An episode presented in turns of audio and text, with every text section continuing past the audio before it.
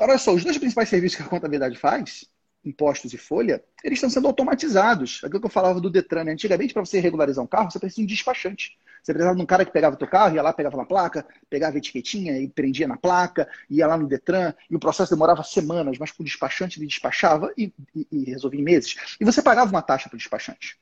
Assim que funcionava no Detran. Onde é que estão os despachantes do Detran hoje? Praticamente sumiram. Praticamente sumiram. E muitas das funções que os contadores fazem hoje, não ciência contábil, negócio contábil, ok? São funções de despachante, de intermediário, intermediando o contribuinte com, com o Estado. E essas funções estão severamente ameaçadas, severamente ameaçadas pelo governo e pela tecnologia. Na verdade, tudo pela tecnologia, né? Que a tecnologia, o governo apropriou-se dessa tecnologia para poder aumentar a malha fiscal. E o governo e a tecnologia entrou dentro das, das empresas para poder dar mais competitividade. Depois dessa, você nem se Lucas tá aí, né, cara? Porra, mas tá uma porrada. Aí, Lu? E Pedro? Porra, bicho. Vale a pena ser contador, cara? Você tá falando um cenário de merda. Os serviços que o contador faz hoje estão com ameaçados, o governo está ameaçando, a tecnologia está ameaçando, a guerra de preço está tá severa. E aí, vale a pena ser, ser contador? Vale a pena empreender? Aí é um ponto importante. Depende de que tipo de contador você vai ser. Porque se você for esse contador que só se preocupa em mandar imposto e folha, você está no negócio com data para acabar. Você está no negócio com data para acabar. Pelo menos das pequenas empresas, porque muita coisa vai ser simplificada.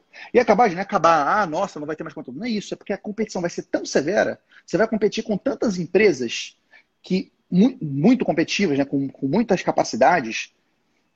Outro dado, não sei se vocês sabem, mas há alguns anos existe um projeto em andamento de nota fiscal de serviço nacional. Um padrão único de nota fiscal, né? para acabar com essa loucura, essa bagunça que é que toda prefeitura faz um padrão específico. Já está em andamento. Esse está demorando um pouquinho, tem muita briga política em cima disso. Mas cedo ou tarde vai sair, cara. Imagina só, um padrão de nota fiscal nacional, essas empresas de contabilidade online passam a atender 5.570 municípios. É só um padrão para se integrar. Então o mercado contábil está sofrendo muito, uma guerra de preço, uma desmonetização. E isso não está acontecendo só no Brasil. Fora do Brasil, isso também acontece. No Reino Unido tem uma guerra de preço muito forte, a queda dos preços muito aceleradas. Em todo mundo, todo mundo, existe uma desmonetização de serviços de conformidade. Qual é o caminho? De duas uma. Ou você entra do lado de você competir com alta tecnologia, de você botar dinheiro, investir em tecnologia e entrar nessa guerra de serviços automatizados. E não tem nada errado com isso, é uma escolha sua. É uma escolha, pode ser uma escolha boa. Ou você vai para o caminho da diferenciação de agregar mais valor, de entregar mais coisas, como, por exemplo, mais relacionamento com o cliente. Tem um posicionamento segmentado, de você atender clientes de maneira especializada, entregar mais do que simples conformidade, entregar consultoria financeira, entregar planejamento estratégico, entregar orientação societária. Agregar mais valor.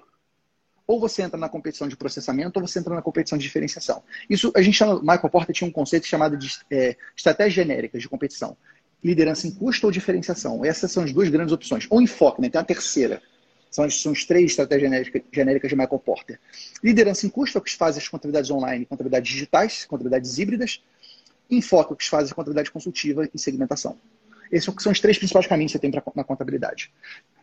E aí eu te falo, cara, vale a pena? Sua pergunta, né? Porra, demorei pra caraca. Essa foi longa, Lucas, desculpa. Lucas deve estar nem aí. Depois de ter ouvido falar da Xuxa, Vamos fazer um hashtag para essa, essa live, vai ser hashtag Xuxa.